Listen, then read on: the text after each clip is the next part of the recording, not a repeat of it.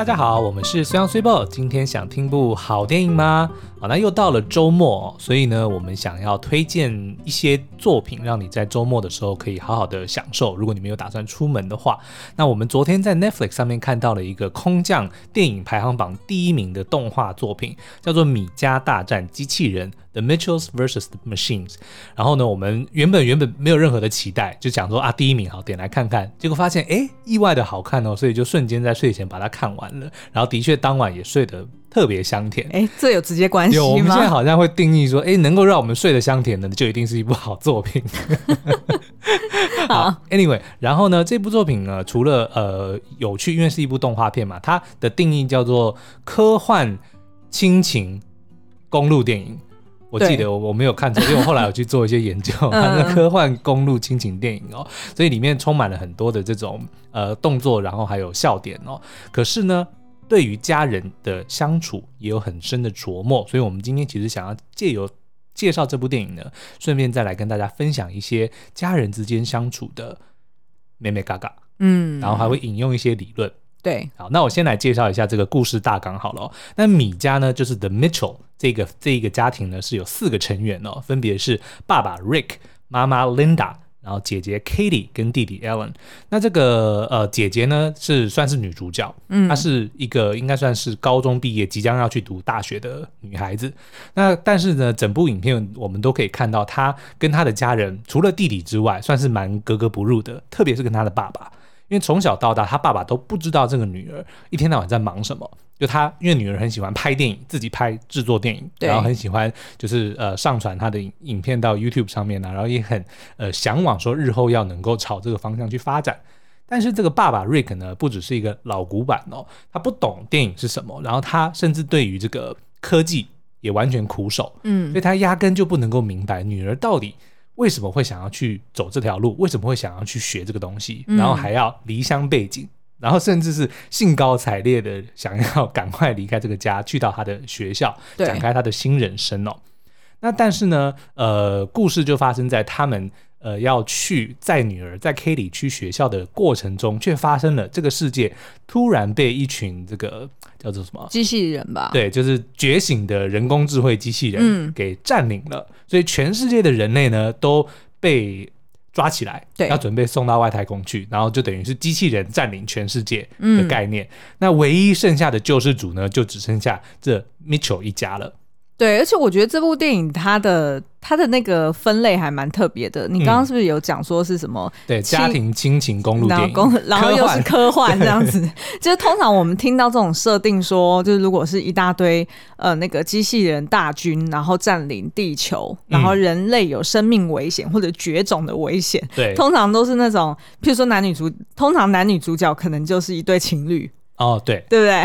或者是可能是呃一对师徒，然后天赋异禀，呃，对对对，对，对，就是有那种英雄的召唤，然后要踏上英雄旅程。对，但是其实这一次的男女主角呢，却是一对呃互相不能理解，然后彼此也没有彼此啊，因为他爸爸其实还蛮黏女儿的，但是，是可是我觉得他们有一点点就是反正就是有隔阂的父女，嗯嗯，对，然后所以当他们要呃一家四口，然后含一只狗。要一起踏上这个所谓拯救世界的旅程的时候，就会觉得有一点有点好笑。对，那个反差感还蛮强的。对对对。然后呢，你在看这部电影的时候，你可能会觉得说，哎，除了被它这个非常精细，然后非常呃细致的动画给。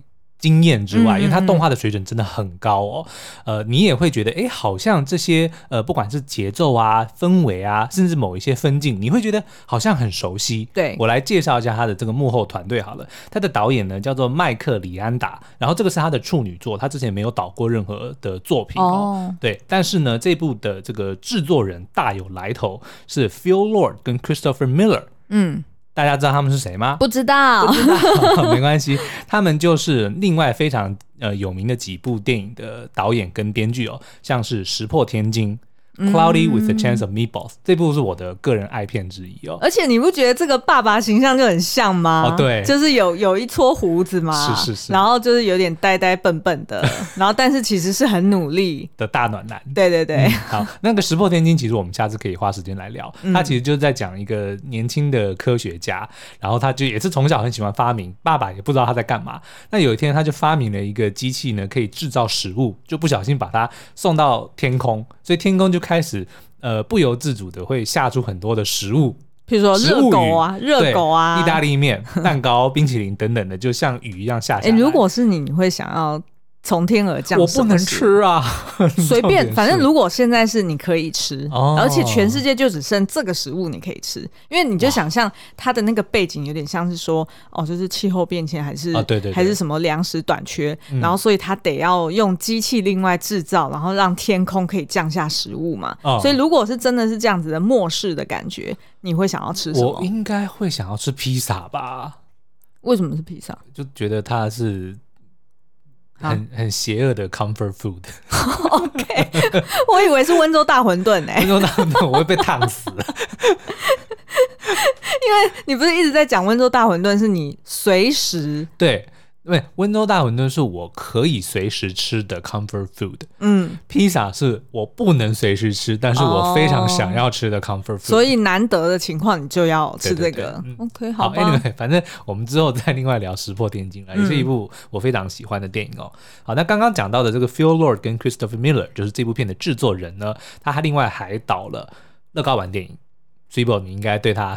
对啊，乐高玩电影就是从头到尾都很忙啊，嗯、就是他的那个分镜或者是他的角色的节奏，对，就是一直在忙，也一大堆，对，然后就是很，就反正有一点点很很紧张然后很紧凑的感觉。嗯、其实这种感觉也已经反映在这部片里面了。那另外还有真人电影《龙虎少年队》嘿，嘿，不知道了哈。那的确看不出个端倪，对，但是他们的风格就是这样，就是。以这种喜剧为主的哦，对，然后呢，他们也是之前得过奥斯卡最佳动画片《蜘蛛人新宇宙》的编剧还有监制。OK，、嗯、呃，我觉得可以联想到蜘蛛人，蜘蜘。机具人，蜘蛛人新宇宙可以联想到、嗯、对，然后我们觉得他的这个呃动画水准其实不输哦，风格很不很不一样，嗯，但是他就会给你给了你一种这种哎，我没有见过这种风格的动画，但是它的水准跟它整体呈现的这个最后的结果是真的是让你耳目一新。我们讲一下蜘蛛人新宇宙好了，它的那个风格就是有点像是呃，本来是有那个是呃美漫，然后再加上一些就是二 D 的那种。涂鸦感，嗯、对对不对？然后突然可能又穿插一些三 D 的，嗯，那种三 D 动画跑出来的，就是很真实的那种，要怎么形容啊？就是反正意思是说，他会把不同的风格融合在里面，是，然后非常快速的去变化他的视角，对，然后你就会觉得，哎，整体的节奏很快，然后嗯，就是色彩跟画面都很饱满、很丰富。嗯，那这一部呢，感觉也很像，因为它其实画风很像手绘的。对，对不对？但是它一样就是融合了各种风格，就是用三 D 动画，然后用二 D，再加上它会有很多的这种有点像小女生涂鸦的小元素装饰在画面上面。嗯、可我觉得那有点多了，那个可能要习惯一下。如果你再看一次，你应该会觉得还不错。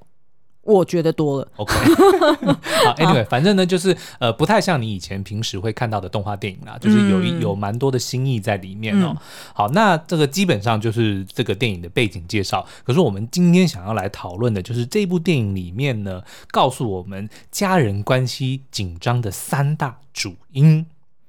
哦，嗯、因为这部片呢，它其实是让这一个家庭，就是一家四口一起去踏上那个旅程，就一起去打怪的概念嘛。对，因为很多的公路电影，因为这个标准就是一部公路电影哦。嗯，公路电影就是在讲说几个人不想要，原本不想要凑在一起的人，却因为某个不得不的原因，必须要踏上旅程。嗯，然后在过程中，不是只有。要去到达目的地而已，他们还必须要解决各自以及彼此之间的产生的问题。对，嗯、像小太阳的愿望是一个非常经典的例子。对然后其实幸福绿皮书也算哦。是，原则上就是角色们必须要呃跨越蛮长的一段距离，嗯的电影，基本上就算是公路电影了。嗯，然后不管是要不要开车，或者是搭火车、走路、坐船、坐飞机，基本上都是可以。就是反正有旅程的过程有被形容，或者说是重点的话，这部就是一个公路电影哦。嗯，好，那我们今天就先来直接讲第一个主因，直接。关键字来喽，好，就叫做情绪勒索。好，那我稍微介绍一下情绪勒索是什么好了。它的这个英文呢叫做 emotional blackmail。嗯，那它是由一个心理治疗学家苏珊福沃苏珊福沃的 Susan Forward 他发明的一个词汇。他的姓发扬的啊，他的姓叫做 Forward。对啊，Forward 就是往前看的意思。对啊，不知道有没有叫 Backward？应该是有。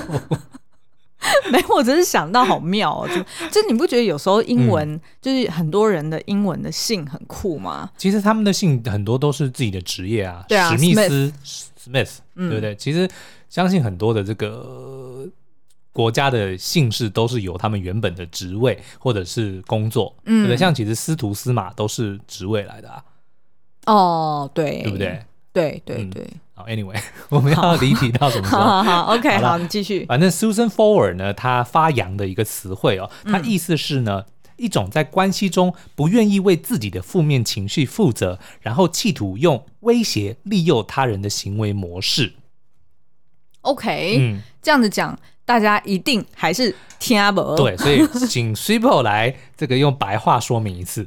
好，OK，那我这边呢可以分享一下，就是在情绪勒索这这一部经典里面，它其实就是有解析啊、呃、情绪勒索的四呃四种形态，嗯，然后他可能就会去解析说，哦，施暴者通常有什么有什么有什么样貌，就是绑架者，对，然后会有哪些把戏，嗯、然后譬如说自虐者。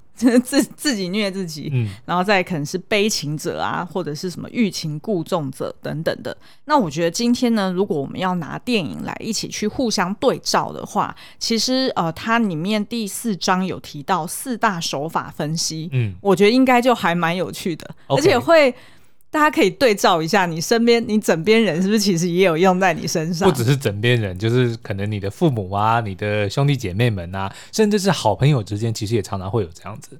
对，好，那我先讲一下电影里面的好了，就是它总共有四四大手法哈。第一种呢，就是叫做联合阵线。嗯，联合阵线是什么意思嘞？就是呃，你自己去呃，譬如说勒索者，他想要去勒索别人。然后，但是呢，可能勒索不了，勒索失败，然后所以呢，他就会开始拉人来跟他变成同一个阵营，嗯，然后就就呃去引用说，哎，那个谁谁谁也是这样啊。譬如说，他就会讲说，呃，在人数上呢，情绪勒索者他就会略胜一筹，因为他就会呼朋引伴，然后找其他的家人或者是朋友，然后呃把。这个被勒索者他所关心或者是尊敬的人，全部都笼络过去，嗯、然后就讲说，我们全部的人都这么觉得。只有你站在我们的对立面，所以你应该要按照我们的手法去做。嗯，那电影里面呢，嗯、就是这个 Katie，因为她知道自己考取了学校之后，就非常的开心，因为终于可以离开呃这个家，然后去追寻自己的梦想哦。但是爸爸当然就舍不得小女儿离开嘛，所以他就想要把握最后的机会跟女儿 bonding，他就决定呢，原本 Katie 是要坐飞机。自己去学校，嗯、所以他们只有要送他去机场，但是他就异想天开，联合了他的妈妈跟弟弟，然后就安排了一个 road trip，大家决定要开车送 Katie 去到学校，而不是去到机场而已。嗯、所以 Katie 当天就是离开家门，本来很开心的，突然看到，哎，怎么大家所有的行李都已经塞在车里，他就脸就垮了。嗯，然后他爸爸才就是，诶，讲说，哎，我们全部的人都决定要跟你一起去。然后就是像 Super 刚刚讲的，他用了人数优势，嗯，所以 Katie 无论如何也无法拒绝，他可以拒绝一个人，对，但他没办法拒绝全家人，对，所以如果他爸更、嗯、更技高一筹的话，他爸就可以援引那个更高的权威，这个也是在书里面讲的哦，嗯、就是通常你用这种所谓的联合阵线的手法的时候，他用到一个很高明的时候，嗯、就是会援引，譬如说。圣经里面 也有什么例子？就是是全家一起去。上帝说你要爱你的家人，对对对，类似像这样。上帝说你要跟你家人一起去旅行，对对对对对，就是引用更高的权威去压制你嘛，嗯、对不对？好，然后呢，还有呃另外一个手法就是呢，负面评比，嗯，也就是说直接去比较说为什么。隔壁老王就可以这样做，你就不能这样做哦？为什么隔壁老王的女儿她想要去读医学院，你却要去读这个什么艺术学院？对，类似这样，类似像这样子。嗯、然后看看你的姐姐，她都会帮忙家里面呃做家事或者是做生意，对，那你嘞？有，他那个不是他们家。隔壁的就是一对一三个，哦、对，三个就是应该是知名网红吧，反正就是一天到晚嗯，让人家觉得他们是过得非常呃悠哉、非常怡然自得、非常高档的人生哦，嗯、所以他们尤其他妈妈常常就会觉得说，为什么我们家不能像他那样这么的整洁、这么的光鲜亮丽？对，看看我们家这么的脏乱，然后一天到晚就在吵架。对，所以他也会拿这个东西来做比较，然后给小孩，甚至好像有给我老公施压嘛。对，但是我觉得他妈妈比他爸好一些。他没有，他没有明讲，没有很明显，很明显的就是这会是一个契机，对，对不对？他就很有可能时不时的就是说，你看那个隔壁那一家子都怎么样怎么样，我们是不是也应该要像？对啊，然后就会觉得说，哦，那好像我们家真的特别糟哎、欸，嗯、我们好像都没有人家家有的向向心力，对，所以就会反而更加贬低就是自己跟家人的关系。嗯、然后第三种呢，就是所谓的病态化。嗯，病态化就等于是直接拿泥巴丢对方了啦。Okay, 直接就是讲说，譬如对，譬如说假设呃，假设有人想要逼呃哦，可能假设要逼男朋友呃要结婚或者是要同居，嗯、那她可能发现哎、欸，男朋友好像有点迟疑，或者是说哦还在思考一下，那可能呢这个呃就是施暴者呢，他可能就会故意讲说。哦，我看你就是一定从上一段感情还没有走出来，嗯，你还在疗伤。我看了你身上还是有一些伤口，那我知道的，让我来疗愈你。然后他就会直接贴标签说你就是就是还有伤痛，你就是还有问题，嗯，而你不自知你自己的问题。然后我现在可以来拯救你，我是你的救世主。没错，就是直接就直接这样定义了。嗯，那有可能对方只是。他只是现在还没有想要做这件事啊。对啊，对啊，就是没有到那么严重啊。嗯嗯。然后最后一个呢，就是叫做二分法。那二分法跟这个病态化有一点点类似。那我这边可以举一个例子哦，譬如说在书里面呢，他就有提出来一个案例，就是呃有一个老婆，她本来跟她老公就是婚姻很美满，然后她也觉得她过得很幸福快乐的日子。然后最重要的是呢，他们两个还有共同的信仰，好像就是基督教。嗯结果没想到有一天呢，他先生就跟他讲说：“嗯、呃，我有一个愿望，然后我觉得你一定会愿意跟我一起去，嗯，而且我觉得也只有你会，因为你是这么的爱我，然后我也是这么的爱你，我才会把我这个内心的秘密提出来跟你分享，嗯，也就是我们去参加集体性爱好不好？” 结果这老婆就吓傻了，嗯，他就想说。啊，就是怎么怎么天外飞来一笔要做这件事情，对，而且是本来就在婚姻中，你会觉得就是一对一嘛，你不会想到说是要跟别人有任何私底下的关系，嗯、然后所以他老婆一开始就是拒绝的，结果没想到她老公呢就这样子直接去贴他老婆标签说。啊，那我看你根本也不是在我心目中像我原本想象的那样开放，嗯、你可能也只是个假道学啊！我错看你了，你跟我不是同一种人。嗯，那这样子，我可能找我前女友去做这件事情，他们都会愿意。哇，对，他就是用这种所谓的你跟我，你如果没做这件事，那你就是这个样子。对。就直接就是切开，就是一刀两断的概念，嗯、所以这个就是所谓的二分法。哦、所以呢，他就是呃提出来的这四大手法的分析，那大家也可以如果有兴趣，也可以去找来看看。那我们其实发现，诶，好像在很多其他的电影，尤其是在两性关系之间，我们都可以看到，好像有蛮多这种类似的案例。对，因为我我自己觉得，好像情绪勒索真的是发生在亲人之间会特别的多，哎，嗯嗯，不知道是什么原因。哦，那情绪勒索比较多，可能是上对下，嗯，就是父母对小孩，对。然后，其实，在书里面也有提到，通常被勒过的人，嗯也会忍不住对别人勒。哦，或者是你在另外一段关系里面，你会也变成被勒的人，就是你你习惯了所谓你要用心酸血泪去换得的一个协议，哦，就是你要妥协，对，然后你就会觉得说，嗯、哦，好像人跟人之间相处就是要这样子妥协的，懂？嗯，所以呃，如果大家有兴趣，也欢迎在 Apple Podcast 底下留言告诉我们，你们有没有觉得哪几部电影的什么角色也有符合情绪勒索的这个？这个这个案例呢，那我们也可以来深度解析一下。嗯，好哦。那另外呢，这个我记得刚刚 Triple 在过稿的时候，他有跟我提说，其实情绪压、情绪勒索应该会形成一个循环，嗯，对不对？他会先从要求。然后转为压力，转为威胁，然后转为顺从，然后最后旧事重演。对，就会不断不断的发生。对，所以在电影里面，我们也看到，其实不止一次，他的这个爸爸都会用，比如说家人这个很大的框架来试图让家他的家人们去做某件事。我觉得一开始印象最深的就是说，好，大家我们不要看手机，彼此注视十秒。然后就他们全部就就傻着，不知道十秒要干嘛，然后就开始表情就开始很狰狞，因为真的是完全不知道要怎么怎么去。面对这样子的要求，对啊，其实你知道我自己也有过几次情勒的经验呢、欸，是被勒还是？被勒被勒，okay. 然后是被我爸妈勒，然后我可以分享一下，但是我现在要先那个那叫什么免责一下、嗯，就是 我爸妈现在不会勒我，那你就讲说我朋友的爸妈就好了，哦对哦，怎么那么蠢啊，啊。就直接讲出来了，好吧，来不及了，嗯、好啦，反正就是呢，譬如说以前啊，就是每次。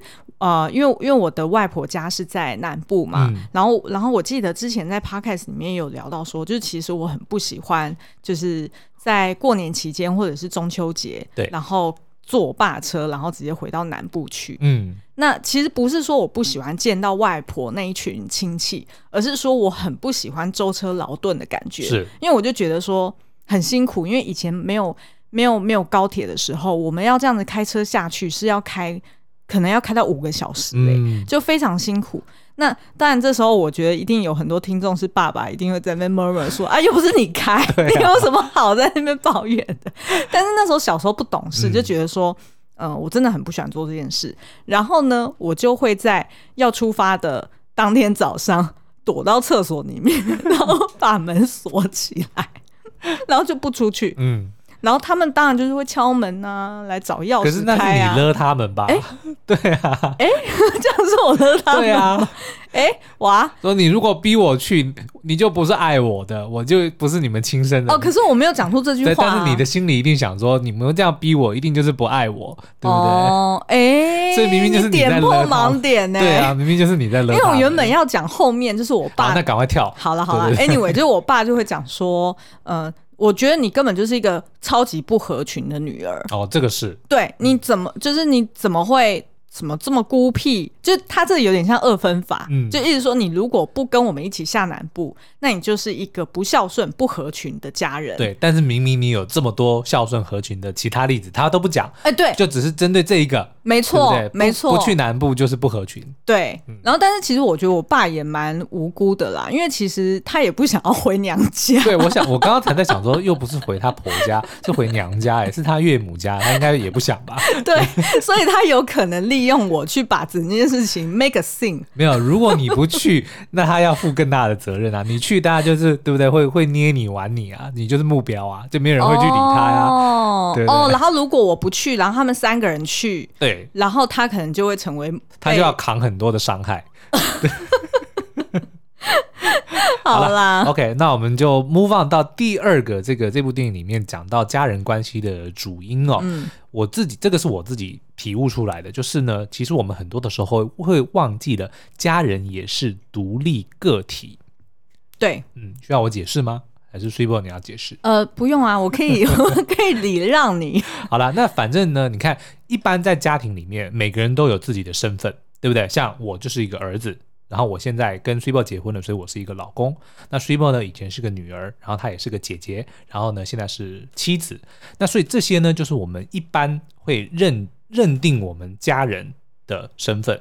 他就是我爸爸，他就是我妈妈，你就是我老婆。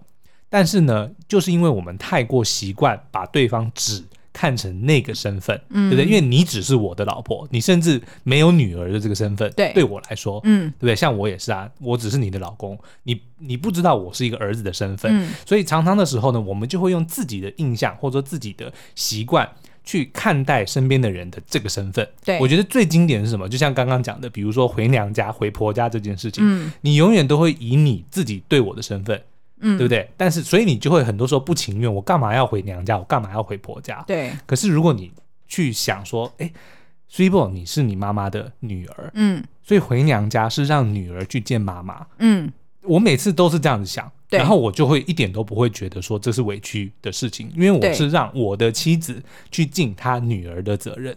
对，就是、但是我会很委屈，是是你的娘家你还委屈，因为每次回去都很累。对，没有，但是我要讲的就是，我们因为太过习惯在呃家人关系里面，我们都只会记住对方的一种身份。对不对？比如说，当每次我们在想说爸妈总是在管我的时候，都会想说啊，我爸就是这样子老古板，我妈就是这样子管太多，你就只把他认定说他就是妈妈，他就是爸爸这个角色，但是你却忘了他其实也有自己的身份啊，嗯，对不对？他本身就是一个，我不知道他是个男人，是个女人，他有自己的职业，他有自己的喜好，他有自己的兴趣，这些东西我们却会在家人相处之间忘记了。像电影里面就是啊，女儿自己她其实她就是一个非常 promising，然后很想要成为呃，就是去做电影剪接的艺术家。但是在爸爸的眼里，她永远就是那个女儿，他没有去注意到女儿的这个身份，嗯，所以才会永远都不懂女儿到底在干嘛，为什么会想要做这件事情。他永远就只把她当成女儿来看，嗯，所以这个就是造成家人关系紧张的另外一个主因。嗯，而且我觉得，哎，这这个是我最近在看另外一本新的书。但是我一时忘记了他的书名，嗯，就是他，因为我就是为了做那个父亲这一部电影的那个解析嘛，对，然后就在研究哦，就是人在呃进入老年时期，他对于过往的这个回忆，就是 nostalgia 的这个怀旧感。对，这个这个感觉到底，这个记忆跟感觉到底是怎么出来的？然后它里面那个作者是一个心理学家，他就有提到说，其实呢，呃，孩子们跟父母其实永远都是在不对等的的的关系的关系。然后这怎么讲？不是说是权力关系哦，指的是那个有关回忆这件事是不对等的。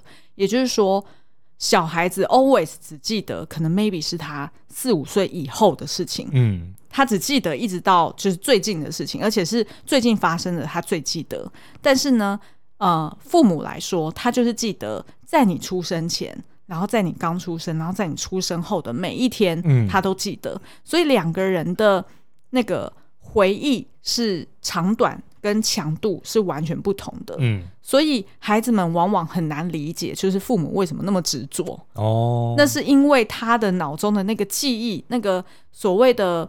呃，情绪跟记忆纠结在一起的这个强度实在太强了，它比你强太多倍了。嗯，所以无论如何，你对父母的情感都比不上父母对你的情感。对，那我觉得其实要怎么样去化解这个问题呢？其实就是要去记得说，对方其实他有自己原本的身份哦。嗯，像在电影里面，其实呃，像那个女主角，她最后就是看到了他们小时候的影片。然后才发现说，就是 home home video，对，就是小时候拍的影片，才发现说，哦，原来他爸爸是这么的喜欢大自然，是当初是。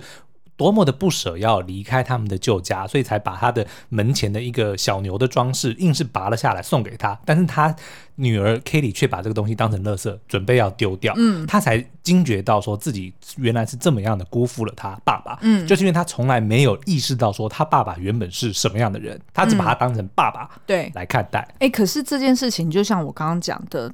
其实也不能怪孩子，不能怪孩子，但是是一个问题所在，你知道吗？我自己印象最深哦，嗯、我我爸他以前其实是职业军人，他做到上校，就是管非常多，我记得应该有数千人都是归他管。那但是呢，他后来我我最印象最深就是他有一张就穿军服很帅的照片，就是他年轻的时候的照片。那个时候我都没有什么感觉，从小看那张照片看到大，我都没什么感觉。但是我记得我应该是在。大学的时候，我曾经有跟我爸去送报纸，这我之前有提过。因为我们移民的时候其实很辛苦嘛，就是我爸什么工作都得做。然后我看着我爸去扛报纸的时候，我就突然想起了那张照片，我才想起说他以前是一个这么样的嗯，有这么辉煌事业的一个职业军人，当到上校的人，嗯，他现在在这边搬报纸，嗯，我那个当下那一刻我真的很难过，然后我也才 realize 到说他为了家庭做了多少的付出，嗯，我觉得就是你必须要，甚至有点强迫自己。要去正视这件事情，说你的家人其实他们各自都有自己的人生，对他们都有各自自己的身份。嗯，今天。他是你的爸爸，或者他是你的女儿、你的儿子，其实都只是一部分而已。嗯、我们不能只顾着这个，然后忽略了其他的东西，嗯、因为对他们来说太不公平了。嗯，嗯，但我觉得，我觉得这件事情真的蛮困难的，很困难。就是尤其是对于小孩子来说，因为毕竟他不知道就不知道嘛。嗯、因为他在他出生前，父母为他做了牺牲，或者是他刚出生的时候家里发生什么事，他其实什么都不知道。嗯，那可是因为。带着什么都知道的这个全知的这个父母，他就会有一个高期待值，说我为了你付出那么多，嗯、你还这么给我嗯习惯哦，这是不像样。那那这个就是一个非常不对等的一个。一个关系嘛，对一个关系，所以你看，就是除了我们做孩子的，我们可能要去试图理解说，哦，爸妈在生我们之前，原来你看他都是有各自自己的自己的人生、自己的喜好等等。那其实父母也要 realize 到这一件事情，孩子们并不知道你有这些对过往嘛，对，对，所以最最好的方法是什么？就是沟通啊，然后多参与彼此的人生啊，对不对？你可以跟他分享说，哦，林北以前怎么样怎么样怎么样，OK 的，嗯，对不对？其实就是要多。多让彼此知道说，哎，我们在现有的关系之外，其实还各自都有非常精彩的人生。嗯，这样你才能够真正的去认识对方，而不是永远就只是局限说啊，我爸就是个老顽固啊，我妈就是什么。哎，但是如果在讲的时候，最好还是不要就是用那种吹嘘的。对对对，因为通常这种一开始你要听一个人吹嘘，你就是听不下去。嗯，人都是这样嘛，因为人比较主观啊，都是活在自己的世界，所以听到另外一个人要来。就是你知道很招摇的时候，你就会忍不住，哈对、哦，又来了。所以说的内容很重要，但是说的方式也很重要。但是我觉得这个我们可以另外再找时间来聊，说，哎，那还有什么方法可以好好的去沟通，去更加了解彼此哦？嗯、这样这个我们就可以让我想到八二年生的金智英，嗯，其实就是在讲这件事情，对不对？就是既定的身份跟印象被限制了，然后。被迫得要放弃原本的那个自己的那一种痛苦。嗯，嗯好哦，好。然后第三个呢，我们觉得会让关系变得亲人关系变得很疏远的，应该就是呃不愿意接受新的事物。嗯，那举例来说，譬如说像电影里面呢，这个爸爸就是对于科技很害怕。那其实就是我啊，但是你没有到，比如说申请一个 YouTube 账号会 会弄到要把电脑砸烂这种吧？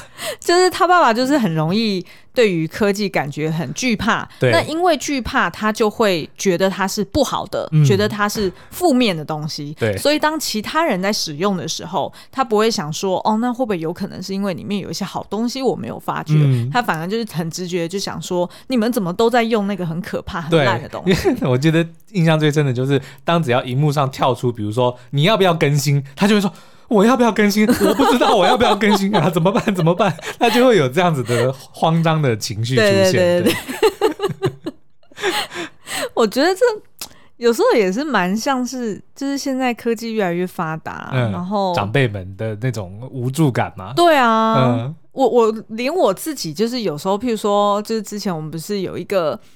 就是有一个合作的来信，嗯，然后他可能没有留电话，他只有留一个哦呃官网。然后当我点到他官网，然后官网突然不见的时候，我就吓死了，我就想说天哪，这是不是钓鱼信件？然后就赶快说宝宝宝宝，帮我把电脑重新灌过，我怕中毒。这样，然后我说没必要吧。所以我觉得这这一点我非常能够理解。嗯、那因为呢，就是对于家人的。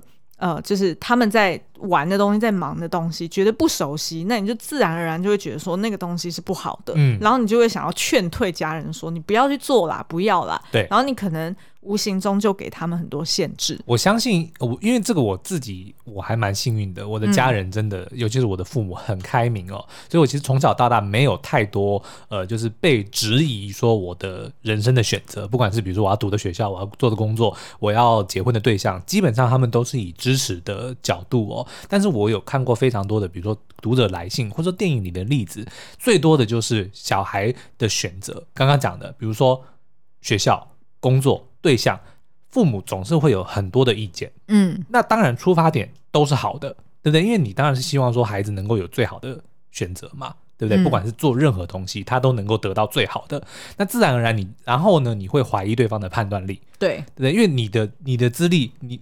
做父母的、做长辈的，一定人生经验比较丰富嘛，自然而然就会觉得说，我懂得，我懂得比较多，嗯，我比较知道什么东西是好的，什么东西是不好的，所以你还是听我的，嗯，会比较好。我相信非常多人是用这样子的角度去面对，呃，孩子们，嗯。那你为什么要避开这个本来讲好的这个例子？是因为怕怕惹你妈生气吗？好的，好了，其实我爸妈，我妈呢，虽然对我很开明，但是她对我爸非常的不开明。嗯，就是因为我我爸是一个很活泼的人哦，然后非常的热心，很多事情都想要去尝试。但是我妈呢，却非常的嗯比较传统一点。嗯，但是她也是为我们好，像她她。的口头禅就是人多的地方不要去，天黑了也要赶快回家，嗯、这就是他的人生智理哦。然后我们也发现非常的受用，对，尤其是人多的地方不要去哦。那但是呢，就也因此，当我爸常常会有一些心血来潮的提议说：“哎，我们去哪里玩？哎，我们去吃吃那个，我们去看看那个。”我妈都说不要，不要，不要。然后因为你妈说不要，所以你爸也不会去做，对不对？他不会自己去做。是。那我可不可以在这边提醒你一件事？嗯，以后你如果提议什么事，然后我说不要的话，你就自己去做啊，对不对？可是，可是就跟我爸一样啊，就是我们都认为说做这件事情。没有那么重要，我们一起做这件事情比较重要。那 I'm sorry，那我就是不想要跟你做那件事情。对，那可是你如果不想做，我也不想做了。哦，就是我的目的并不是真的说我想要去那，我想要做这个，我想要吃那个，而是跟你去做这件事。所以如果你不愿意去做，那也没关系，反正只要最后是陪在你身边，那也 OK。我爸就是这样想的，对不对？不去吃那个，那没关系嘛，我们就去吃别的，吃你想吃的，这样就好了。所以你爸应该就不会觉得很。很失落，或者偶尔会啦，就是会看到他落寞的表情，然后我就会出面，因为我我这个时候我就用情绪勒索，因为我知道我妈会比较听我的，对，所以我就会用我的身份来帮我爸完成这个心愿，就是啊，我们去，我们去。那当我跟我爸一起的时候，我妈就比较不会拒绝了。哦，嗯，OK，而且通常也不是，就是不是什么无伤大雅，当然不是啦，就是真的就是一些，比如说去去逛夜市啊，嗯、或者吃买什么东西这样子。对。嗯，好哦。那呃，就是以上呢，就是这三个我们觉得往往会让家人关系很紧张的主要的原因哦。第一个呢是情绪勒索，然后第二个呢就是呃忘记家人也是独立的个体。嗯，那第三个呢就是呃可能是不愿意接受新的事物啊，因为自己害怕，所以。认定别人也不应该碰这样子，对，就是比较固执己见呐。对，嗯、那其实呢，嗯、呃，我觉得清官难断家务事啦。其实每个家庭一定还有其他会让他们关系紧张的，譬如说新仇加旧恨。哦，这个常常发生。对啊，因为这，因为你既然是家人，就一定是从小到大这十几二十几年，嗯，一定大大小小发生过很多事情。那因为都是在久远以前的事情，你也很难说得清、讲得白。对，然后也根本没有人可以讲得清楚，那到底是谁谁是谁非嘛？所以那个也会影响家人的关系紧张。很多的时候呢，当比如说父母否定你的某一个想法或决定的时候，你当下的。反应一定不会是针对这件事，而是又来了。嗯，你怎么又不让我做这件事？你会把以前所有被拒绝的东西全部加在这一次里面，对，你就不会真正的很客观的去看待这件事情到底被拒绝是对的还是不对的。嗯，你只会把所有东西说，不管我讲什么，你就是说不要了，对，就会用这样子的的方式来回应，对，对，对，对啊，嗯嗯，或者是也有一些其他的，比如说是沟通的方式啦，或者是价值观。呃，因为年龄差距、价值观不同啊，等等，有非常多的因素，所以我们今天呢，只是先简单呃，就是整理出来这三点是跟电影里面比较相关的。那也欢迎大家可以留言告诉我们，有没有类似像这种。呃，有关亲情、家人相处的电影，你们觉得也很棒的，想要我们来聊一聊，嗯、也欢迎在 Apple Podcast 底下留言告诉我们哦。好哦，那所以今天就是推荐《米家大战机器人》，大家可以在周末的时候去 Netflix 上面找来看哦。好哦，那今天节目就到这边，我们下次再见，拜拜，拜拜。